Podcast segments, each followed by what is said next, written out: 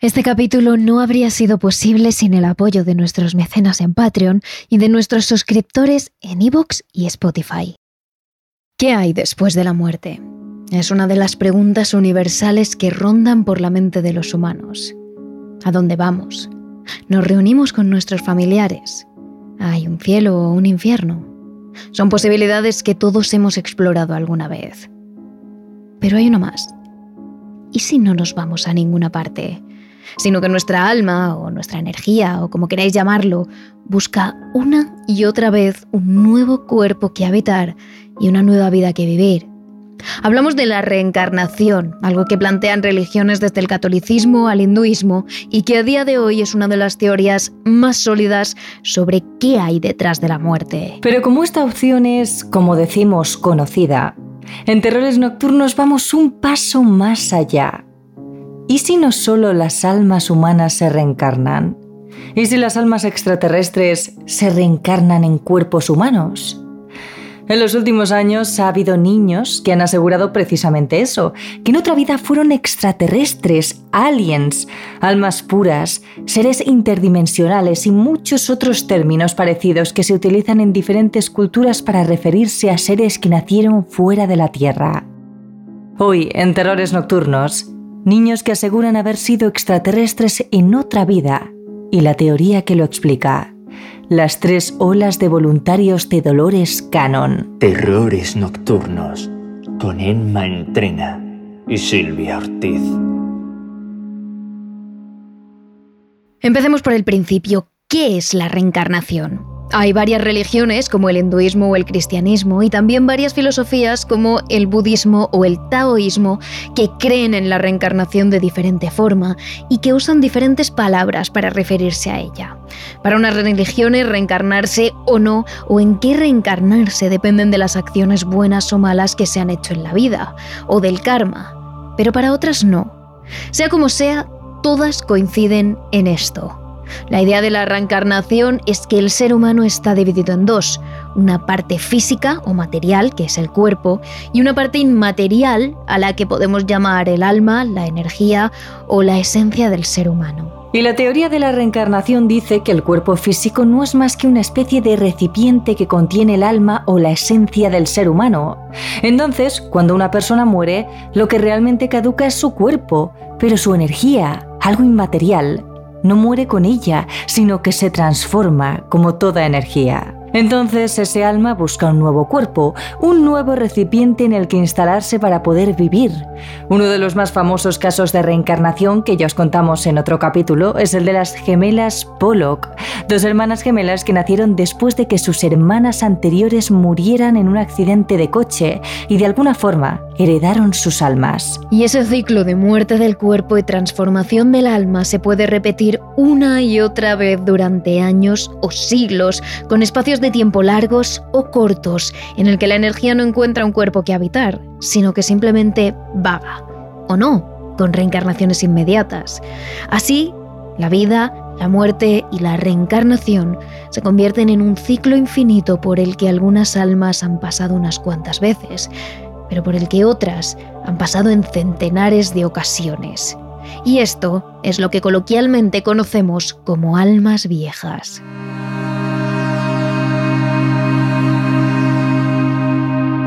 La expresión alma vieja proviene del taoísmo, una antiquísima filosofía china, y significa que un alma ha vivido muchas vidas pasadas.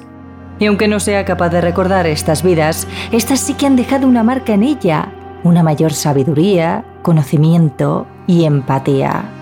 Y son rasgos que se pueden observar en hombre, en mujeres o en niños, incluso sin distinción.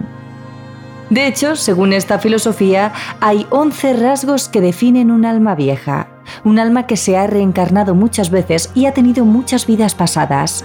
Las almas viejas suelen ser más maduras, tienden a pensar demasiado o a sobrepensar las cosas, por lo que pueden tener una salud mental peor, también tienen un alto nivel de empatía por los demás, por lo que suelen ser más compasivas o más piadosas y tienden a perdonar con más facilidad.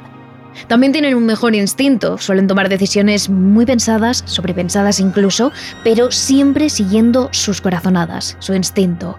Notan muy bien donde hay energía positiva o negativa. Tampoco dan importancia a lo material, al contrario, están más apegados a la naturaleza, a la libertad, a tener pocas cosas y vivir de forma más nómada de un lugar natural a otro.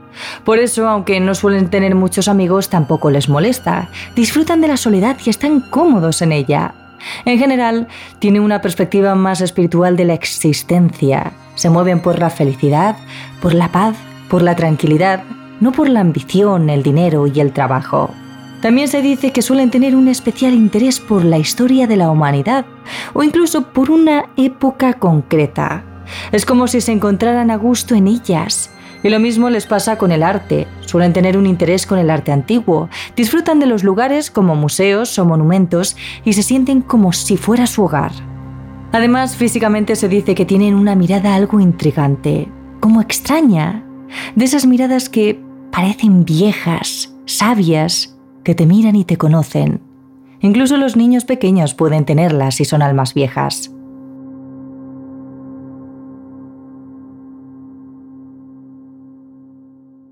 Y ser un alma vieja no tiene nada de malo, al contrario, se trata de seres humanos que viven una vida más sana y más plena, por lo que suelen gozar un mayor bienestar consigo mismos. Son más sabios, más espirituales y más completos. Es la sociedad lo que les hace sentir peor. Las almas viejas suelen tener la sensación de no encajar con las personas de su edad porque tienen otros intereses más elevados, una mayor madurez. Les cuesta hacer amigos reales porque, aunque aprecian a los demás, no llegan a conectar con ellos porque no encuentran a muchas personas que compartan sus puntos de vista y su forma de ver la vida, especialmente en culturas o en entornos en las que se prioriza la ambición y el trabajo. Además, también suelen tener problemas de autoestima porque se suelen medir a sí mismos con una vara moral muy estricta, son muy perfeccionistas y en ocasiones se sienten atormentados por sus defectos o errores. Sin embargo, cuando hablamos de reencarnación tendemos a pensar que nos reencarnamos en otros humanos o incluso en otros seres terrestres. Pero, ¿y si los extraterrestres estuviesen reencarnando en humanos? Esto es lo que dice la teoría de las tres olas de voluntarios de Dolores Cannon. Dolores Cannon fue una mujer que nació en el año 1931 en la ciudad de San Luis, en el estado de Missouri, de Estados Unidos, donde vivió hasta que completó sus estudios en 1947. Fue entonces cuando se casó con un militar, lo que le obligó a viajar con su marido y sus hijos por todo el mundo. Mientras tanto, Dolores, que tenía una sensibilidad especial, comenzó a formarse en hipnosis, terapia regresiva e hipnoterapia. De hecho, tras décadas de estudio y de práctica, creó su propio método de hipnoterapia, la terapia de hipnosis de sanación cuántica, que según Canon permite contactar y comunicarse directamente con el subconsciente de cualquier individuo. Durante cuatro décadas, Canon viajó por el mundo ayudando a personas de diferentes culturas, religiones y edades a curarse de adicciones, problemas de salud mental y otros muchos asuntos con su terapia regresiva. Ella hacía que las personas recordaran sus vidas pasadas para avanzar a sus vidas actuales, para aprender y deshacerse de adicciones o de traumas. Sin embargo, a medida que iba haciendo esas eh, regresiones terapéuticas a diferentes personas de diferentes países, orígenes y religiones, se dio cuenta de algo muy impactante. Había un buen puñado de ellos que le contaban la misma historia sobre su vida pasada sobre su origen. Una historia que sin ella buscarlo, le reveló el origen mismo de la propia humanidad.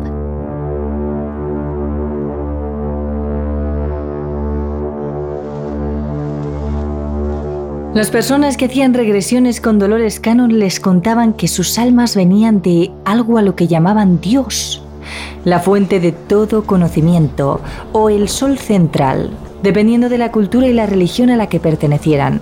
Pero todos estaban de acuerdo en que eso a lo que llamaban Dios era una esencia, una fuente de energía llena de amor y sabiduría.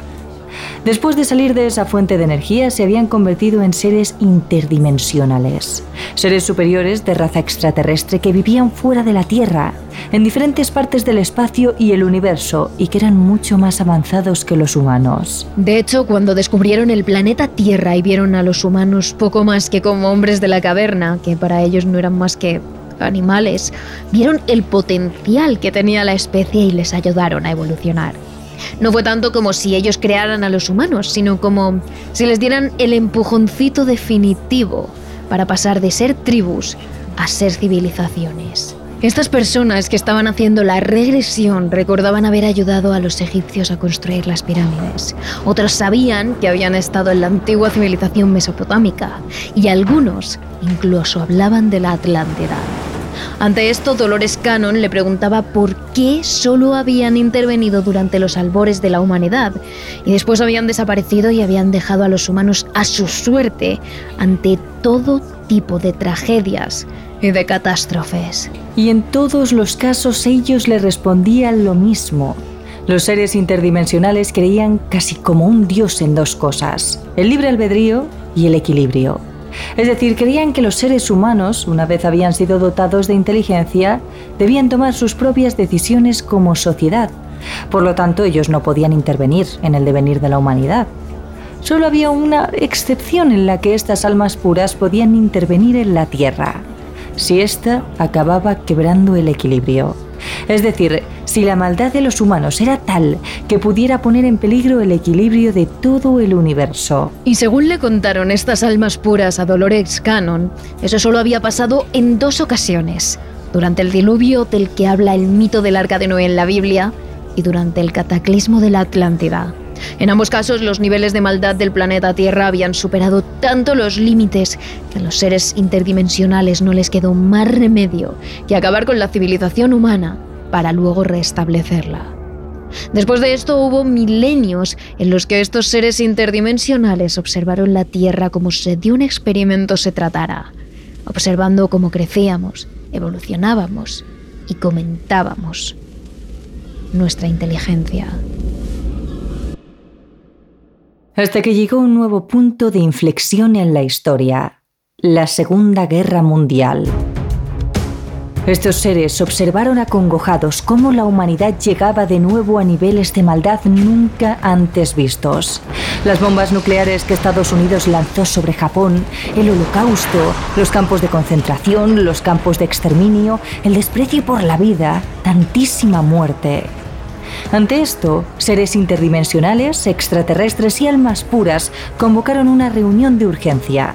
De nuevo era todo o nada, o conseguían rebajar los niveles de maldad de la humanidad, o deberían exterminarla de nuevo.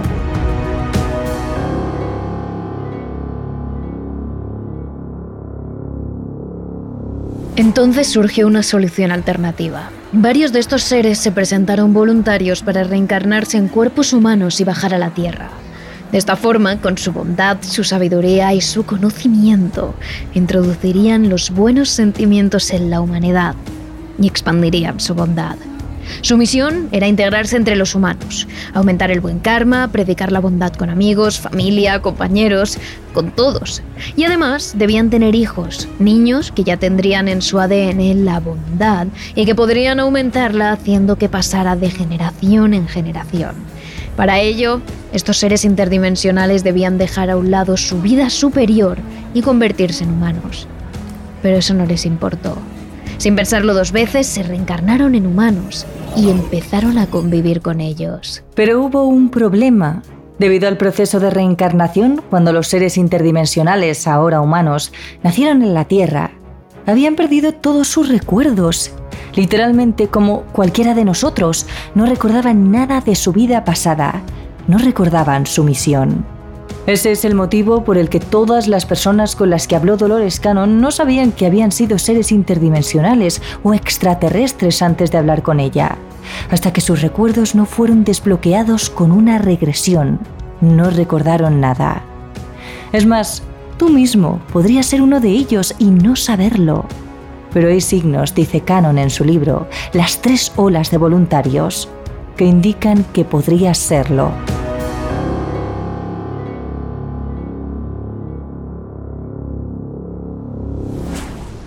Como indica el nombre de la teoría de Cannon, estos voluntarios llegaron a la Tierra divididos en tres olas diferentes. Los que llegaron durante la primera ola de voluntarios tienen ahora entre 40 y 60 años. Son de la generación del baby boom, de la que nació justo después de la guerra. Ellos no recuerdan su vida, pero sí recuerdan un sentimiento, algo que les reconforta, lo que saben que está bien, la paz absoluta. Precisamente porque recuerdan lo que es la paz absoluta, le molestan las emociones fuertes y negativas como la ira o el odio, y no entienden la violencia. Tampoco recuerdan de dónde vienen, pero tienen claro a dónde no pertenecen, a la tierra. Tienen hijos porque de alguna forma saben que es lo que deben hacer, pero no quieren estar aquí. Y una de las frases que más sale de su boca es quiero irme a casa, aunque no sepan que la casa que buscan está muy lejos. Los voluntarios de la segunda ola están entre los 20 y los 40 años y están más preparados para este mundo tanto genéticamente como psicológicamente. Han sido, digamos, mejorados para adaptarse mejor al mundo y su misión es transmitir energía positiva y buen karma. Por eso se les conoce como antenas o generadores, porque es esa gente que te transmite una luz, algo cálido, incluso en medio de una multitud, que transmite buena energía. Sin embargo, no se adaptan al nivel de maldad de la Tierra. Por eso no les gusta nada la gente, no se adaptan y no hacen muchos amigos. Por eso suelen teletrabajar o vivir muy aislados y no quieren hijos o familia. Solo quieren hacer lo que deben hacer, generar energía positiva e irse. La tercera hora de voluntarios son niños o las personas que están en los inicios de sus 20. Su ADN está modificado para soportar la mala energía de la Tierra, por lo que están muy adaptados. La mayoría tiene altas capacidades, son muy inteligentes y también muy bondadosos. Pero les suelen diagnosticar trastornos como el TDAH o como autismo, porque no encajan en digamos, lo normal, ellos sí saben cuál es su labor, enseñar, ser el pilar de otros y producir buen karma. Por eso, aunque sean niños, son percibidos como personas sabias, buenas, que siempre apoyan a los demás. Sus padres son los primeros en darse cuenta de que son especiales. Además, las tres olas comparten algunos síntomas por la adaptación que sus cuerpos y mentes han tenido que hacer a nuestro mundo. Dolores de cabeza, cansancio, estrés, mareos, depresión o dolores musculares y articulares. Si te sientes identificado con alguna de estas características, puede que seas parte de una de las tres olas de voluntarios. Aunque, como decimos, solo los niños recuerdan su vida pasada y saben cuál es su misión. Por eso, cada vez hay más testimonios de menores que dicen ser reencarnaciones de extraterrestres, y aunque pensemos que se tratan de hechos aislados, es mucho más común de lo que pensamos. Por ejemplo, hace no mucho, cuando hablamos de este mismo tema en nuestro canal de TikTok, arroba terroresnocturnos.trn, donde puedes seguirnos y te contamos muchos más casos como este, numerosos seguidores nos contaron experiencias de gente cercana e incluso vivencias propias que decían haber sido extraterrestres en otra vida. Uno de los casos que más nos impactó fue el de una usuaria llamada Pau, que empezó diciéndonos lo siguiente. Quizás nunca lleguéis a leer mi mensaje. Mi nombre es Paula.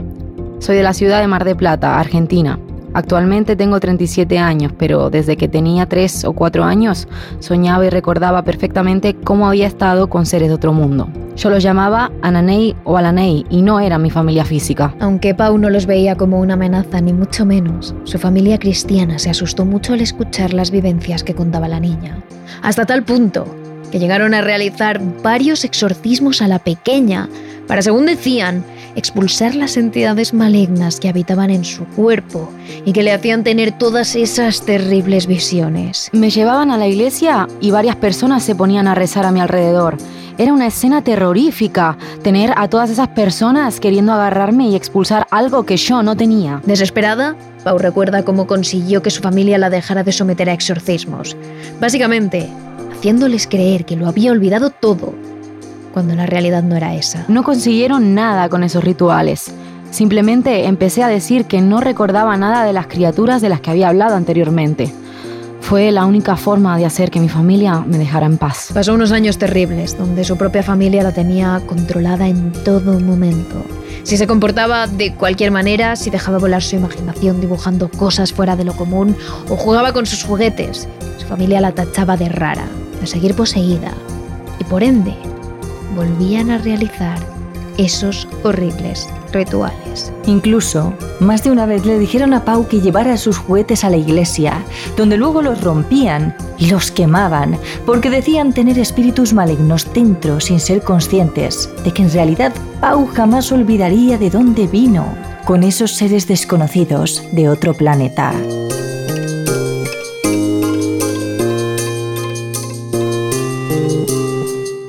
Los casos más conocidos, que tiene que ver con los niños que son reencarnaciones de extraterrestres, es el del ruso Boriska Kipriyanovich, que nació en 1996 y dijo haber venido de Marte. Desde que nació comenzó a tener comportamientos raros. Hablaba de otra vida pasada, pero no una vida donde nada era como conocemos aquí, en la Tierra. Además, desde muy chiquitito demostró tener grandes conocimientos acerca del universo. Conocía el nombre de numerosos planetas del sistema solar cuando apenas había empezado a hablar. Se sabía constelaciones de estrellas cuando en clase todavía no habían explicado qué era una estrella. Llegó a ser más conocido mundialmente a sus 11 años, cuando hizo público todo esto. Boriska aseguró ante los medios y numerosas personas que él vino a la Tierra después de haber vivido en el planeta rojo, en Marte.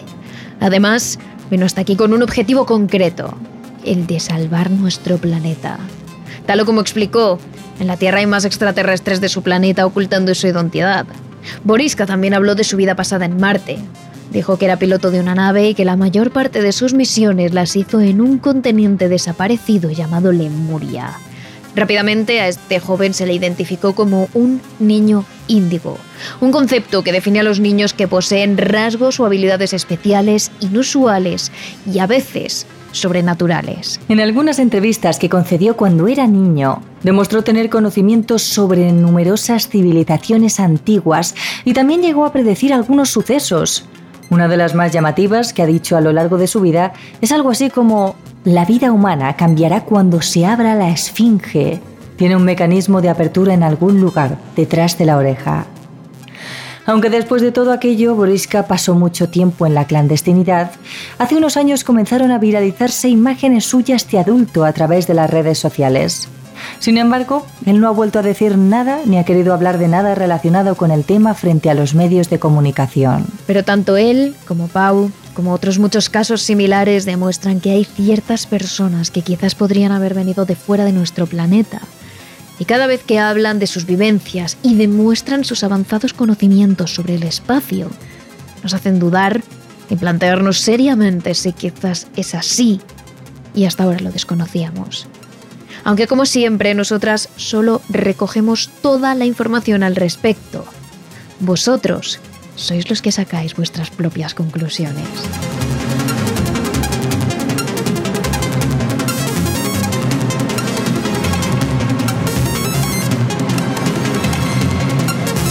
Y hasta aquí el capítulo de esta semana, pero os hemos dejado más experiencias de niños que hablan de reencarnaciones y de sus vidas pasadas en nuestro capítulo extra de Patreon. Así que id corriendo, ya sabéis, en Evox, Spotify o Patreon, donde podéis escuchar este extra de cada semana. Y no os olvidéis de seguirnos en nuestras redes sociales. Somos terroresnocturnos.trn en nuestra cuenta de Instagram y de TikTok, terrores barra baja TRN en nuestro canal de Twitter y Twitch y Terrores Nocturnos en nuestro canal de YouTube. Terrores Nocturnos, realizado por David Fernández Marcos.